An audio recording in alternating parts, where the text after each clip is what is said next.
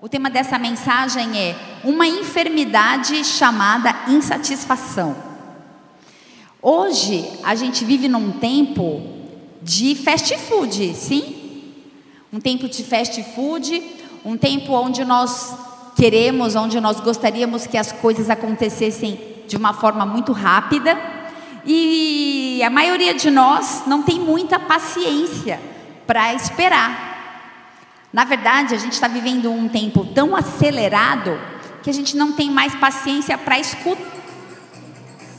Jesus é bom, hoje vai cair fogo.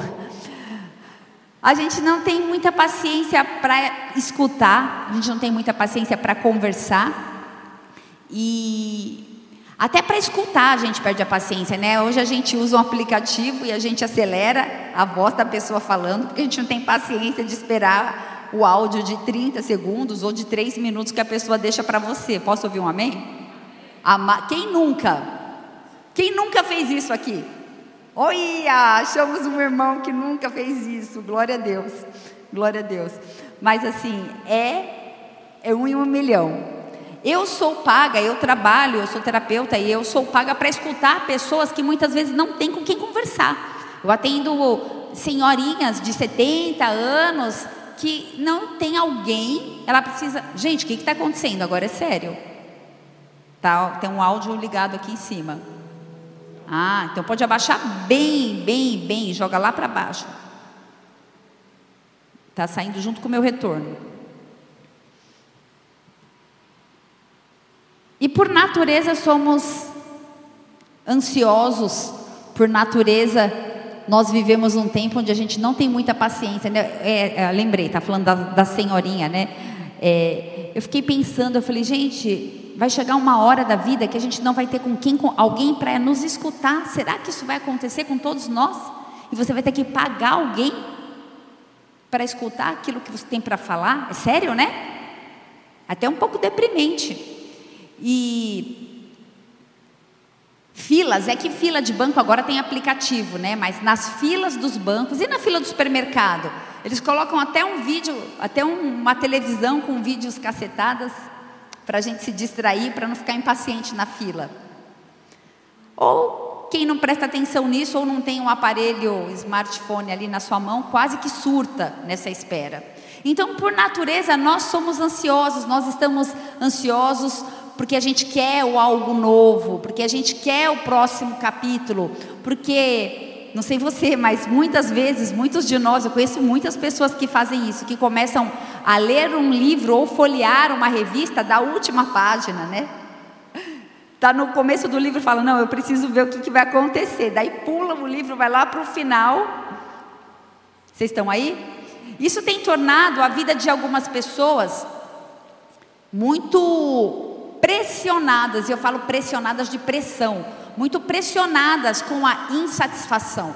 Existe uma insatisfação. Eu, eu tenho o hábito de ministrar isso quando eu ministro no Flame, quando eu ministro para o Teams, quando pela tenha calma, espere a sua fase, né? A gente, a pessoa tá solteira, daí vem alguém e pergunta: "E aí, não tem namorado?" Aí a pessoa começa a namorar e fala assim: "E aí, não vai ficar noiva?" Aí a pessoa fica noivo. Quando que é o casamento? Aí a pessoa casa já programou o bebê? Falo, gente, calma. É, e aí você tem o primeiro, a pessoa já está te cobrando o segundo. É uma ansiedade que gera uma insatisfação com o quê? Com o ciclo que a gente está vivendo. A nossa vida é feita de fases, de estações, de ciclos. E muitas vezes, por natureza, temos estado ou andado insatisfeitos. Isso, em certo sentido, a insatisfação, de uma certa forma, sobremaneira, pode ser até boa você estar insatisfeito, porque a insatisfação com o emprego, ele pode te levar a um emprego melhor. Ou a insatisfação pode levar também a uma mudança de rumo.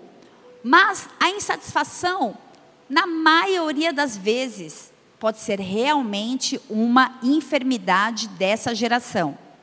Grande parte de pessoas no mundo inteiro teriam todos os motivos mais do que suficientes para estarem satisfeitos, plenos, mas muitos de nós não estamos. Muitos de nós vivemos descontentes, muitos de nós estamos muitas vezes mal-humorados, carrancudos. Muitos de nós sofremos de até de enfermidades, né? Psicossomáticas, sei lá, uma dor de estômago, uma enxaqueca ou outro tipo de dor que pode ser consequência de uma insatisfação. Eu li uma frase num livro e a frase diz assim: Eles vivem em paz, em liberdade e gozam do bem-estar, mas acham que tudo ainda poderia estar melhor. E quando eu li essa frase, isso mexeu tanto comigo porque eles vivem em paz e liberdade e gozam de bem-estar, mas ainda poderia ser melhor. Então fiquei refletindo, sério, eles têm paz, eles têm liberdade, eles têm bem-estar, e o que será que ainda podia estar faltando? A palavra insatisfação no dicionário quer dizer falta de satisfação, descontentamento, desprazer, contrariedade e aborrecimento.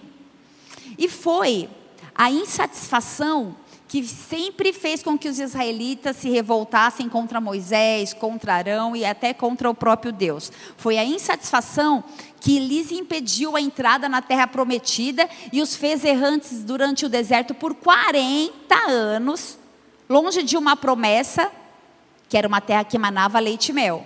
Amém? Fala assim: a insatisfação nos afasta da promessa. E é a insatisfação que destrói casamento, que destrói famílias. São cônjuges resmungões e insatisfeitos que atrapalham a vida do seu parceiro. Que muitas vezes se torna um adversário e deveria, o seu cônjuge não é seu adversário, mas ele deve ser o seu parceiro.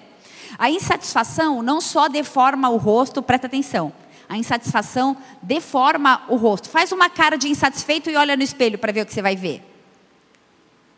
A insatisfação de, deforma o rosto, ela estraga o ambiente de trabalho, a vizinhança, a comunidade, a igreja, o seu ministério. A insatisfação faz uma sociedade ficar exaurida, a insatisfação faz um povo se tornar corrompido, assim como acabei de dar o exemplo. A insatisfação leva a manifestações violentas, a insatisfação produz greves e tudo isso custa milhões. O fruto da insatisfação é a discórdia.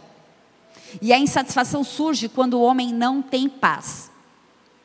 E a falta de paz causa insatisfação. A insatisfação, ela vicia. Uma pessoa que resmunga e murmura, ela é viciada em fazer isso. Ela, ela resmunga, murmura, ela é uma plena insatisfeita. Vocês já viram aquele desenho? De, como que é o nome, amor, que eu sempre falo?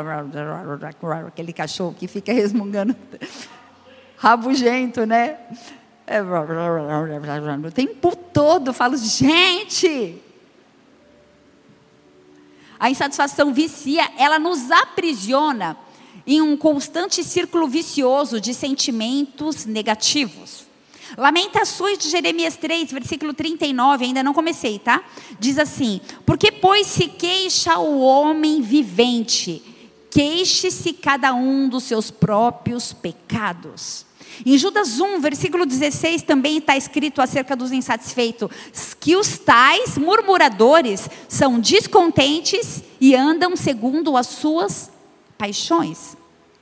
E a versão da Bíblia viva nessa mesma passagem é assim: esses homens são exploradores constantes, eternos insatisfeitos, fazendo todo o mal que lhes dá vontade. Gente, eternos insatisfeitos, Deus me livre desse rótulo.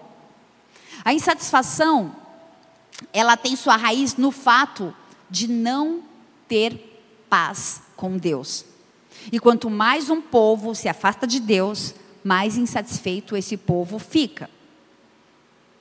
2 Coríntios 6, versículo 10, o apóstolo Paulo, que entregou sua vida de uma forma incondicional ao Senhor Jesus, ele disse assim: entristecidos, mas sempre alegres, pobres, mas enriquecidos a muitos, nada tendo, possuindo tudo forte, né?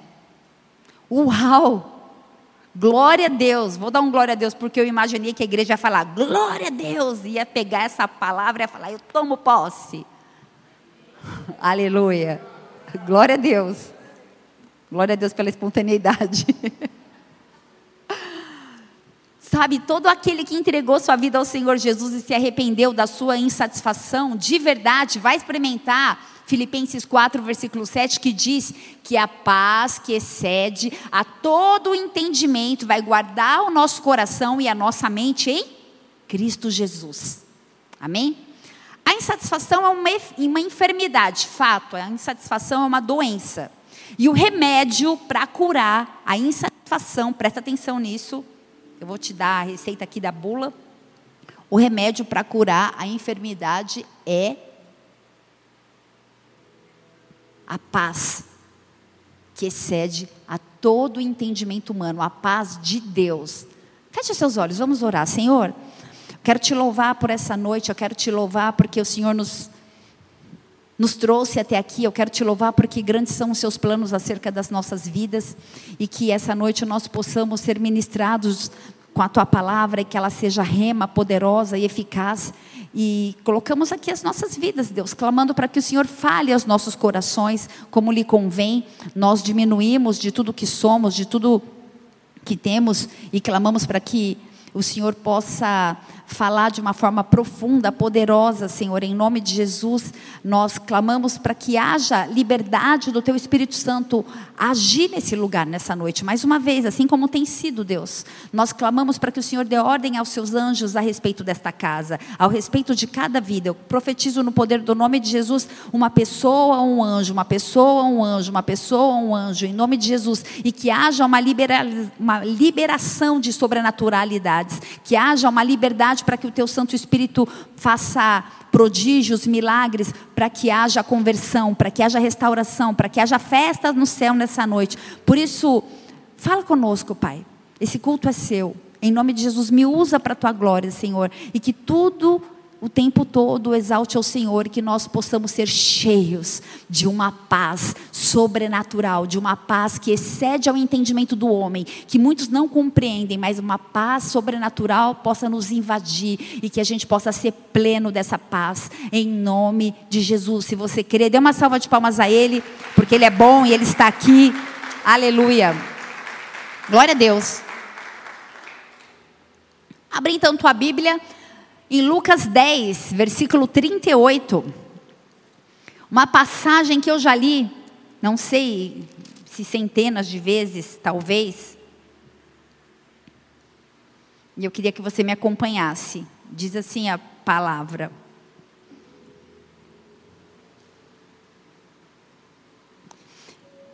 E aconteceu que, indo eles de caminho, entrou numa aldeia e certa mulher, por nome Marta, o recebeu em sua casa.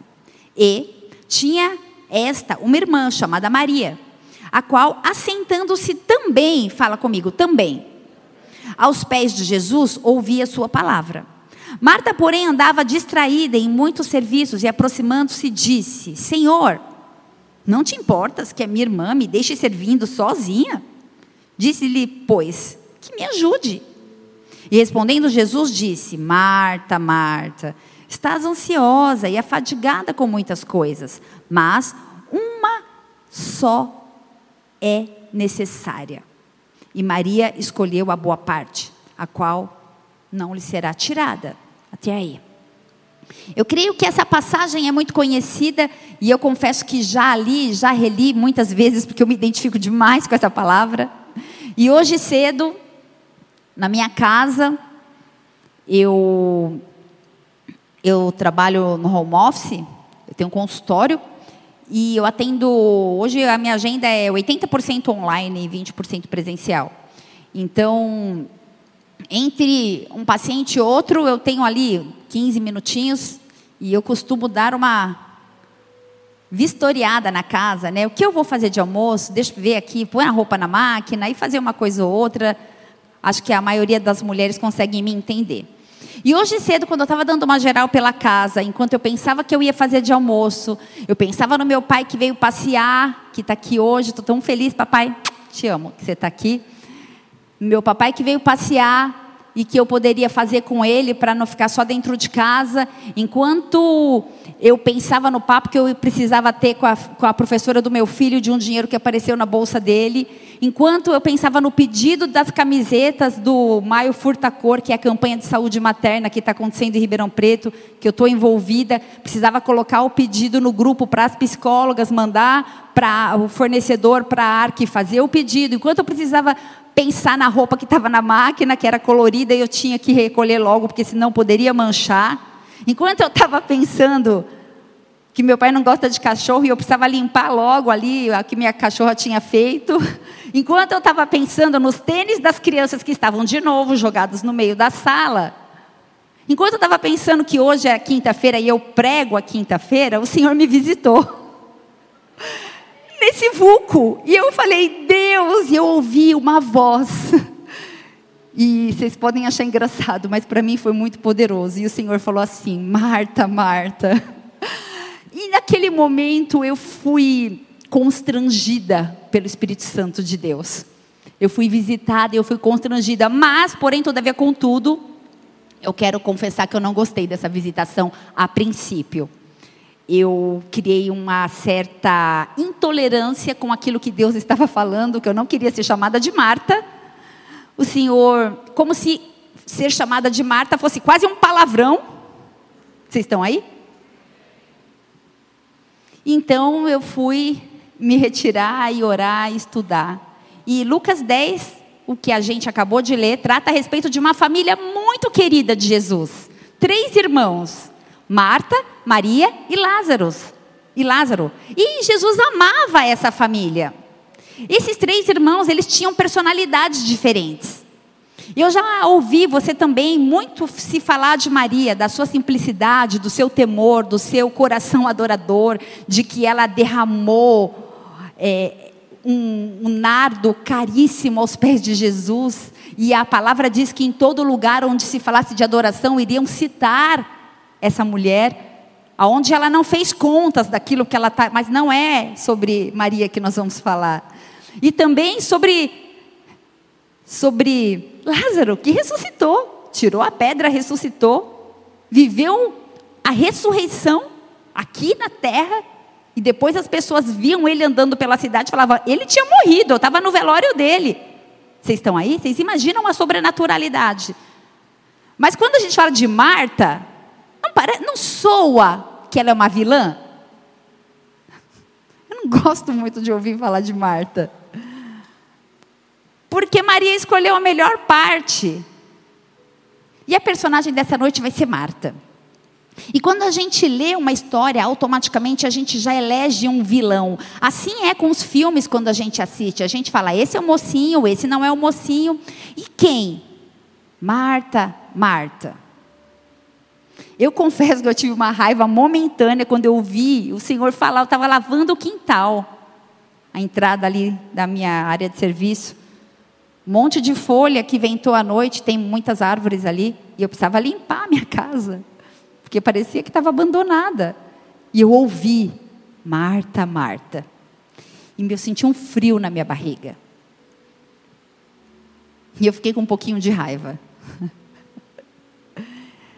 E as pressões desse mundo moderno e cotidiano, muitas vezes, nos deixam em pânico e com falta de paz. E eu falei que a satisfação, ela é dada para aqueles que têm paz. Quando não temos paz, somos insatisfeitos. Vocês estão aí comigo? Quem está comigo, fala amém. Então Deus nos apresenta aqui duas irmãs com pensamentos opostos no que se referia à administração e a fazeres. E eu quero trazer isso para o nosso cotidiano hoje. Somos diferentes. Eu olho aqui, eu vejo muitas pessoas diferentes. Somos diferentes, agimos de maneiras distintas, mas Deus te ama. Ele me ama. E Ele te ama também. Ele ama Marta e Maria e Lázaro. E Marta também é amada. Nós somos diferentes. E nessa noite eu quero ministrar sobre não eleger vilão, sobre não eleger, vilãs nessa vida, sem de fato analisar os fatos de uma maneira mais profunda, porque nós somos mestres nisso. Eu penso em Marta muitas vezes como aquela que é insatisfeita, aquela que não tem paz, aquela que corria para lá, para cá. E que de alguma forma não era tão amada quanto Maria. Eu preferia que Jesus tivesse me visitado ali e falasse: Maria, Maria. Eu ia falar, aleluia, arabaxeira, ia entrar no mover, certeza. Romanos 2, versículo 11. Porque para com Deus não há acepção de pessoas. Para com Deus não há acepções de pessoas. Deixa eu falar. Para, em nome de Jesus, de fazer acepção de pessoas. Eu fiz acepção de Marta hoje. E mesmo conhecendo o meu perfil e a minha personalidade, e sabendo que era o próprio Deus que falava comigo, o próprio Espírito Santo, eu fiquei brava. Quantas vezes a gente marca pessoas pelo simples fato delas serem diferentes de nós e nós ainda as julgamos? Nós não conhecemos a história, nós não conhecemos a família, nós não conhecemos a jornada daquela pessoa e lá vamos nós palpitar, pontuar, sentenciar e ainda dar opinião sobre a vida alheia. Tem alguém aí? Eu quero fazer uma análise hoje do perfil de ambas irmãs, examinando o contexto da época. Marta era solteira e morava com os dois irmãos, ela era a irmã mais velha. A gente não sabe o motivo ou a circunstância, pausa. Já podia vir um julgamento aqui. Solteirona, chatona, mandona, sim ou não? O que, ela estava fazendo que não casou ainda? O que, que ela estava fazendo lá com Lázaro? A gente não sabe, a história não falou. Mas ela era uma dona de casa dedicada, era uma pessoa que gostava de servir. Ela gostava de oferecer o melhor para as pessoas, no caso, os convidados. Era uma mulher de atitude. Marta era agitada, Marta era trabalhadora. Marta era irmã mais velha, que sempre toma frente nas questões familiares. Como no caso da morte de Lázaro, o que, que ela fez? Jesus estava vindo, ela saiu correndo. Maria ficou. Jesus, se você tivesse aqui, ele não tinha morrido, não sei o quê. Calma, Marta, Jesus, calma, Marta. Afoita. Duas irmãs que se amam. Maria, a irmã mais nova, que sempre se apoiava, era uma mulher calma, serena, eu ia vir com uma camiseta, mas não deu certo, que estava frio. Estava escrito assim: eu ganhei da Grazi, se estiver assistindo a gente, Grazi. Ela falou, pastor, eu preciso te dar um presente. Ela me deu uma camiseta, estava escrito assim: exausta, porém plena. Eu amei, né? Aí eu usei o dia inteiro essa camiseta hoje. Mas Maria, a irmã mais nova, calma, serena, carinhosa, sem pressa, não corria, interessada em aprender Duas irmãs que se amavam e que também amavam ao Senhor. E que também eram amadas por Ele. Conforme Lucas 10, versículo 38, essa noite não era o destino de Jesus. A palavra diz que ele estava passando de caminho. Ah, sabe quando você está indo em algum lugar, você lembra da amiga que, ah, vamos passar ali na casa do fulano tomar um café, e você chega sem avisar, mas você tem intimidade para fazer isso, então você vai. Você não precisa ligar, estou indo, estou chegando, chega aí, tem café. Com os amigos, com os próximos, a gente pode fazer isso. Era de caminho, então Jesus não estava sozinho. Tá, a palavra de Jesus e os seus discípulos. Nas minhas contas, Podiam ser 13 pessoas, Jesus mais 12 apóstolos. Mas a palavra diz em vários momentos na Bíblia que algumas mulheres seguiam Jesus e que algumas pessoas cuidavam, inclusive das finanças. Tinha sempre alguém ali. Então essa comitiva, no mínimo, era 13, mas podia ser mais. Mas vamos trabalhar com 13, que você já recebeu 13 de uma vez na sua casa? Então já está bom você fazer, você pensar um pouco. Sem aviso prévio. Você já recebeu uma visita assim? Chegou, põe água no feijão. Você fala, ai meu Deus. E considerando as, as circunstâncias inesperadas dessa visita, Marta os recebe. E já começa, ela não murmurou, ela começou a lidar com os afazeres domésticos, a fim de atendê-los bem. No mínimo 13 homens sem avisar. Troca a roupa de cama, vê se tem prato limpo. Naquele tempo, naquele tempo, as condições eram mais precárias, não tinha água encanada. Aliás, Tinha que buscar no poço. Não tinha geladeira também para armazenar carne ou outros mantimentos. Então, será que ela tinha 13 pessoas de repente? O que será que ela serviu? Fiquei pensando. Maria acho que nem esquentou a cabeça, mas Marta estava lá. O que, que eu faço? Eu lembrei do desenho do urso do pica-pau, né? Corre para lá, corre. O que, que eu faço agora? Não sabe para onde vai. Sem fogão a gás, sem micro-ondas, sem máquina de lavar louça. Tudo era mais difícil. Já em contrapartida, Maria, que demonstrava o seu perfil calmo e sereno, ela se assentou aos pés de Jesus e começou a ouvir os seus ensinamentos.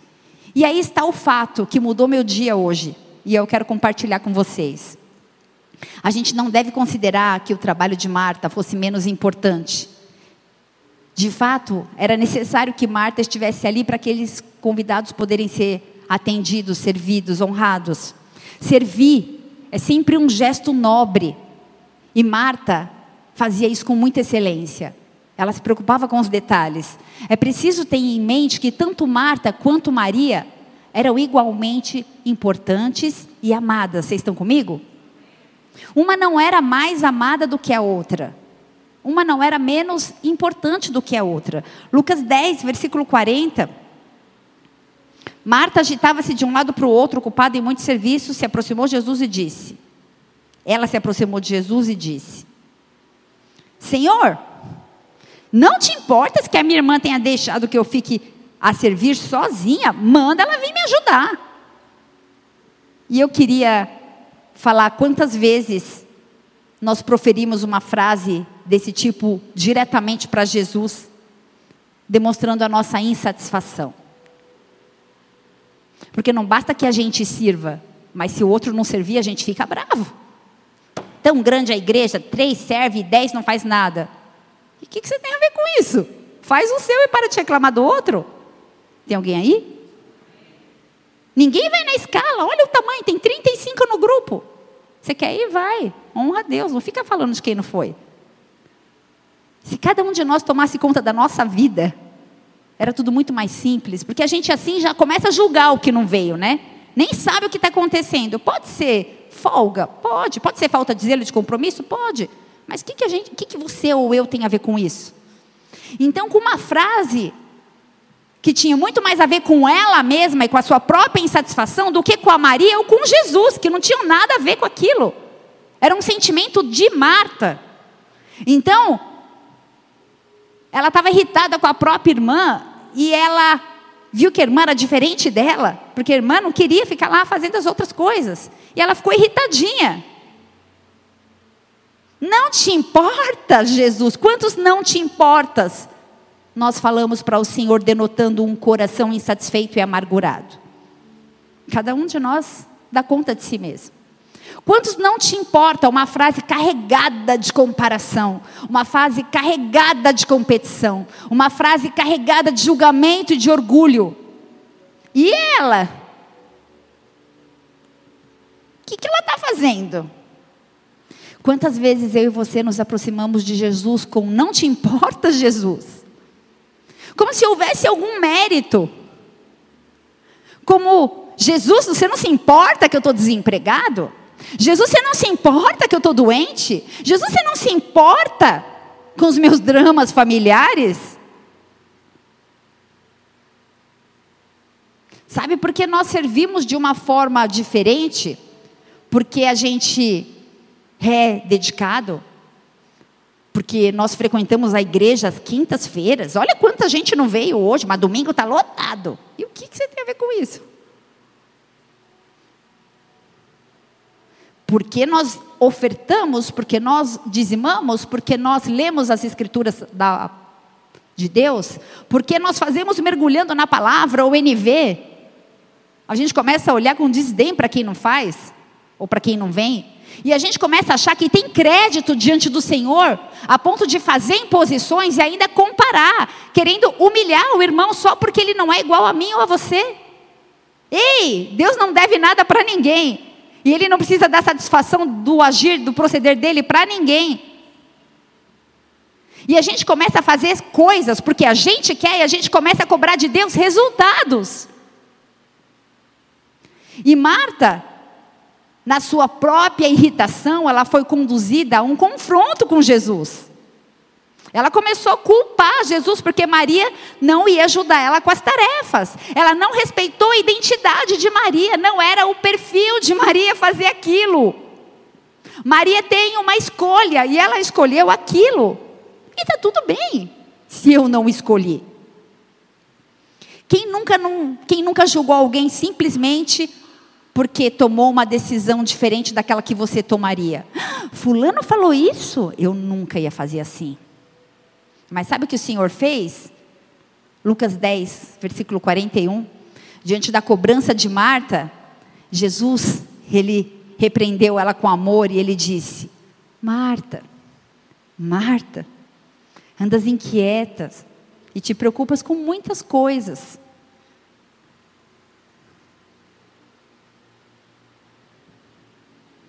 Será que a gente tem ouvido Jesus nos repreender em amor, mesmo diante da nossa altivez muitas vezes? A resposta amorosa de Jesus não era uma condenação por causa do coração dela de serva. Ele não falou assim, ela está com a melhor parte, mas você é zoada. Ele não falou isso para ela. Ele só falou que ela estava inquieta, insatisfeita, talvez, preocupada. Jesus foi amoroso. Ele não rejeitou a hospitalidade de Marta, que foi graciosa, excelente e zelosa, que sem aviso prévio recebeu no mínimo 13 homens. Ele não disse assim, Marta, Marta, que tal reconsiderar as suas escolhas e se valorizar e se basear em valores eternos? Ele não disse isso para ela. Ao invés das pressões imediatas, Marta, que te deixam insatisfeita, copia Maria. Não, ele não disse isso também. Ele disse assim: Você está ansiosa, Marta. Família, como se eu pudesse ouvir o tom da voz de Jesus. Eu escuto ele falando: Marta, Marta. E hoje à tarde, se ele tivesse falado Juliana, Juliana, talvez eu não tivesse entendido. E nessa tarde eu fui visitada com o nome de Marta. Tal reconsiderar as suas escolhas? Ele não disse isso. Ele não disse que ela estava insatisfeita. Mas ele simplesmente fa falou: Marta, Marta, não fique ansiosa e nem tão fadigada assim. Não fique sem paz com tantas coisas. Porque aquilo que Ele entrega é porque a gente é capaz de fazer. Você está cansado? Você está com muita coisa? Deixa eu te falar. O fardo que Jesus deu para você carregar é leve. Tudo aquilo que Ele confiou a você, você dá conta sim. E no versículo 42, diz assim: Entretanto, pouco é necessário, ou mesmo uma só coisa. Uma só coisa é necessária. Jesus diz a ela que Maria havia escolhido a melhor parte. E essa melhor parte não ia ser tirada. Sabe, a gente tem o hábito de rotular situações e pessoas. Maria, a espiritual. Marta, a prática. Mas hoje uma palavrinha fez meu coração queimar. Marta, é, Marta não era carnal, Marta era serva. Marta não estava murmurando porque aqueles homens estavam lá, ela queria honrá-los e, e recebê-los com a melhor, da melhor maneira possível. Marta não era carnal, ela era apenas diferente na forma de ser e agir em comparação com a Maria. E eu olho para a multiforme graça de Deus neste lugar nessa noite. E graças a Deus que somos diferentes temos dons distintos. Lucas 10, versículo 39, põe para mim, Pati, por favor. Uma palavrinha fez meu coração queimar. Tinha ela uma irmã chamada Maria. Hum, não é essa versão. Na minha versão, vê se você tem, vê se tem outra versão que diz assim, ó.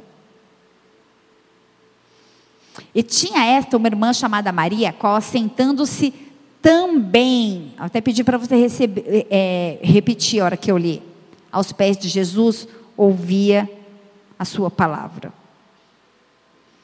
Ela também estava lá. Marta também se, aceitou, se assentou aos pés de Jesus. Maria também ajudou a servir. Sabe, não fique insatisfeito com a fase que você está vivendo, com a porção que você recebeu. Não fique achando que a grama do vizinho é mais verde. Não fique questionando a escolha do outro. Não fique insatisfeito. Eu quero declarar em nome de Jesus sobre a minha e sobre a sua vida contentamento.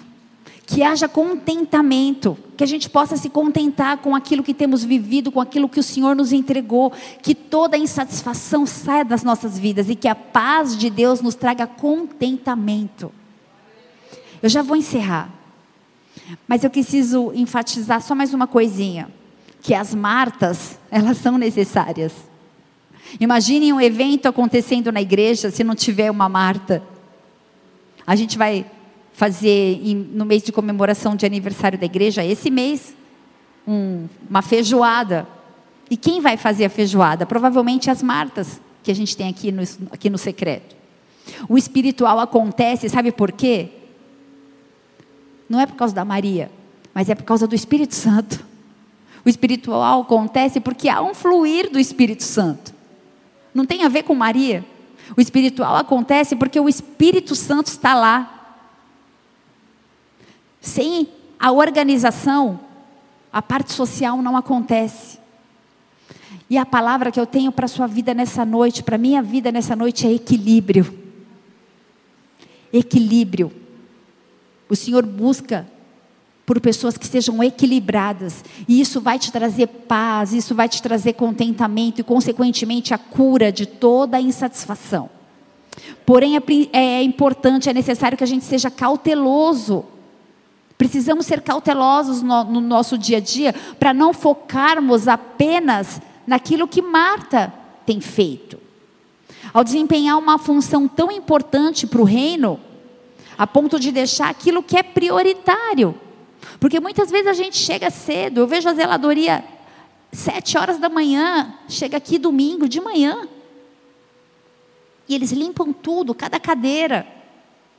Eles limpam os banheiros, e, e isso é importante.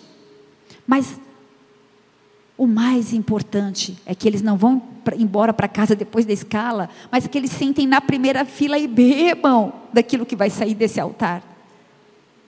O Senhor se importa com aquilo que a gente faz.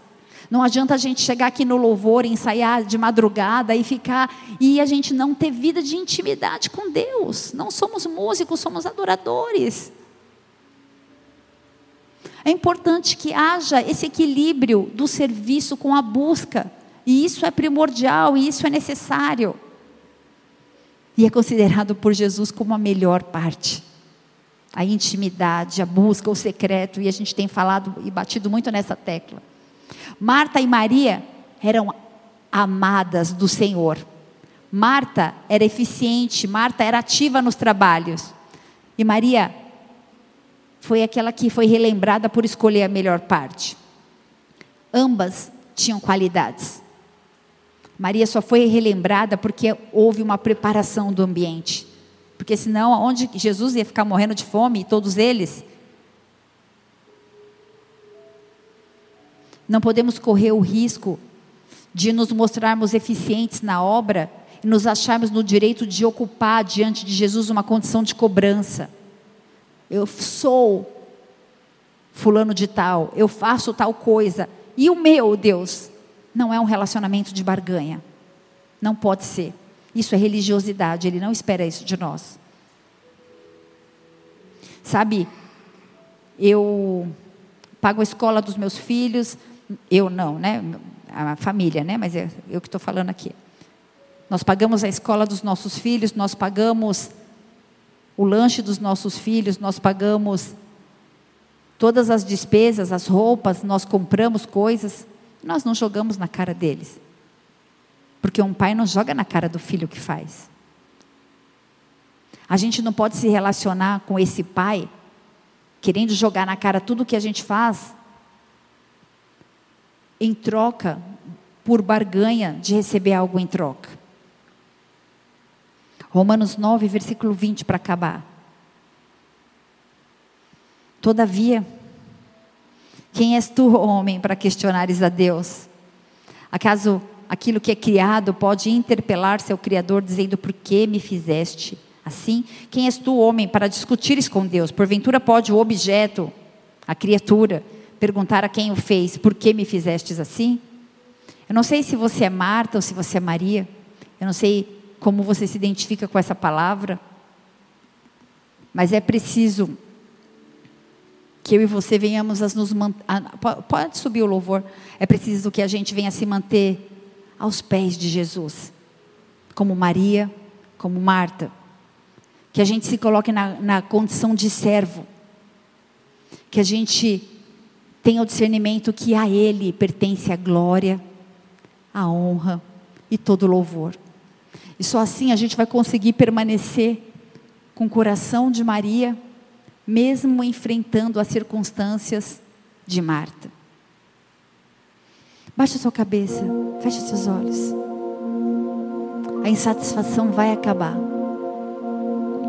Pai, eu quero clamar a Deus para que essa palavra venha ser rema nas nossas vidas. Que essa seja uma noite de entendimento, de discernimento de equilíbrio. Que a paz que excede a todo o entendimento humano venha fazer morada em cada coração, tirando a insatisfação, tirando a comparação, tirando todo tipo de julgamento que fazemos de uma maneira consciente ou inconsciente. Eu quero interceder pelos meus irmãos nessa noite, Deus, clamando para que eles venham ser ativos no serviço, e ativos na intimidade. Que eles possam adorar ao Senhor, escolher a melhor parte. Que eles possam manter os seus joelhos dobrados e as suas mãos operando. Eu quero clamar por uma igreja que tem temor e reverência ao Senhor. Eu quero clamar para que saia do nosso meio todo e qualquer tipo de competição, de comparação ou de rótulos. Todo qualquer tipo de murmuração, de insatisfação ou de questionamentos. Eu não sei o que você tem vivido na sua casa, na sua família, talvez a insatisfação seja no seu casamento, talvez a insatisfação seja com essa conta bancária, talvez a insatisfação seja com a sua identidade, talvez a insatisfação seja um vazio que você não consegue nomear, mas eu quero nessa noite clamar em nome de Jesus, para que o Espírito Santo possa tocar cada um de uma forma simples, trazendo entendimento, trocando o fardo daqueles que estão cansados, tirando a culpa, tirando a autocomiseração, tirando a baixa estima. Conectando os nossos corações ao do Senhor que nós possamos adorá-lo em espírito e em verdade. Que a gente tenha paciência com as pessoas e com a gente mesmo. Porque Jesus foi para a cruz por pessoas.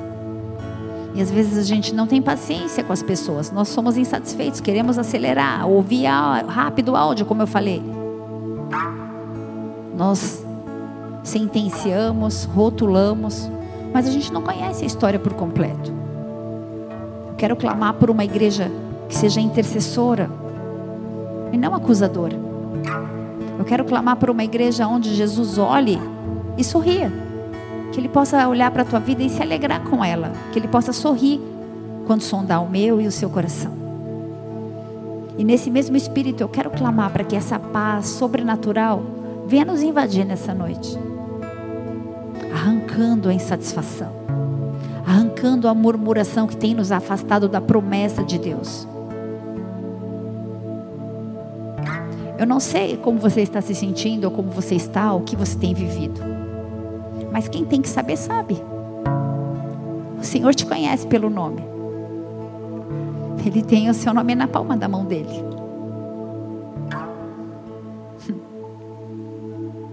Queria te convidar a entrar num ciclo de intimidade com o Senhor. Seja servindo, seja adorando com seus dons.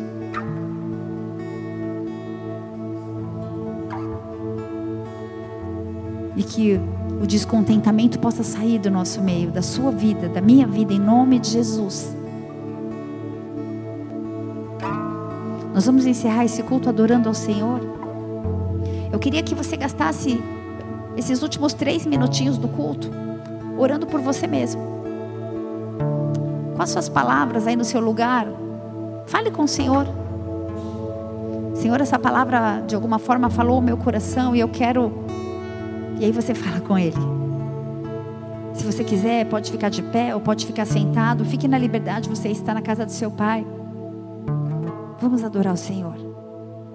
Aleluia.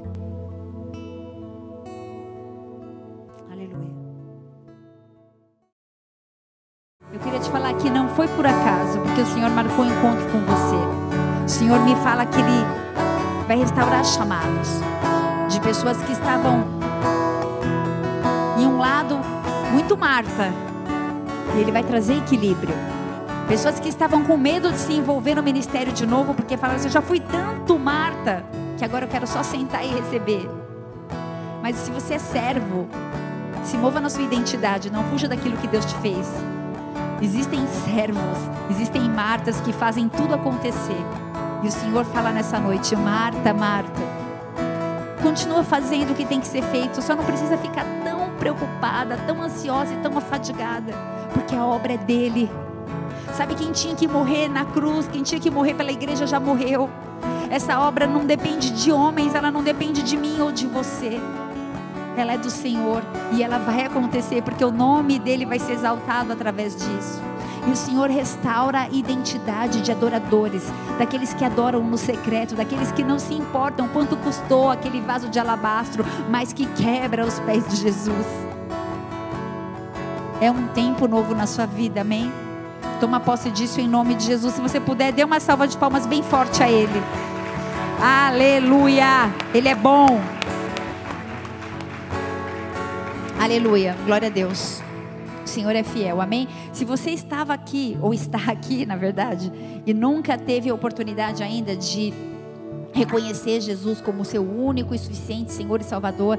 Talvez você esteja nos visitando pela primeira vez, talvez você nunca foi em uma igreja evangélica, ou talvez você já foi sim, já fez essa oração algumas vezes, mas por um motivo ou outro você se cansou, você se esfriou e você se dispersou.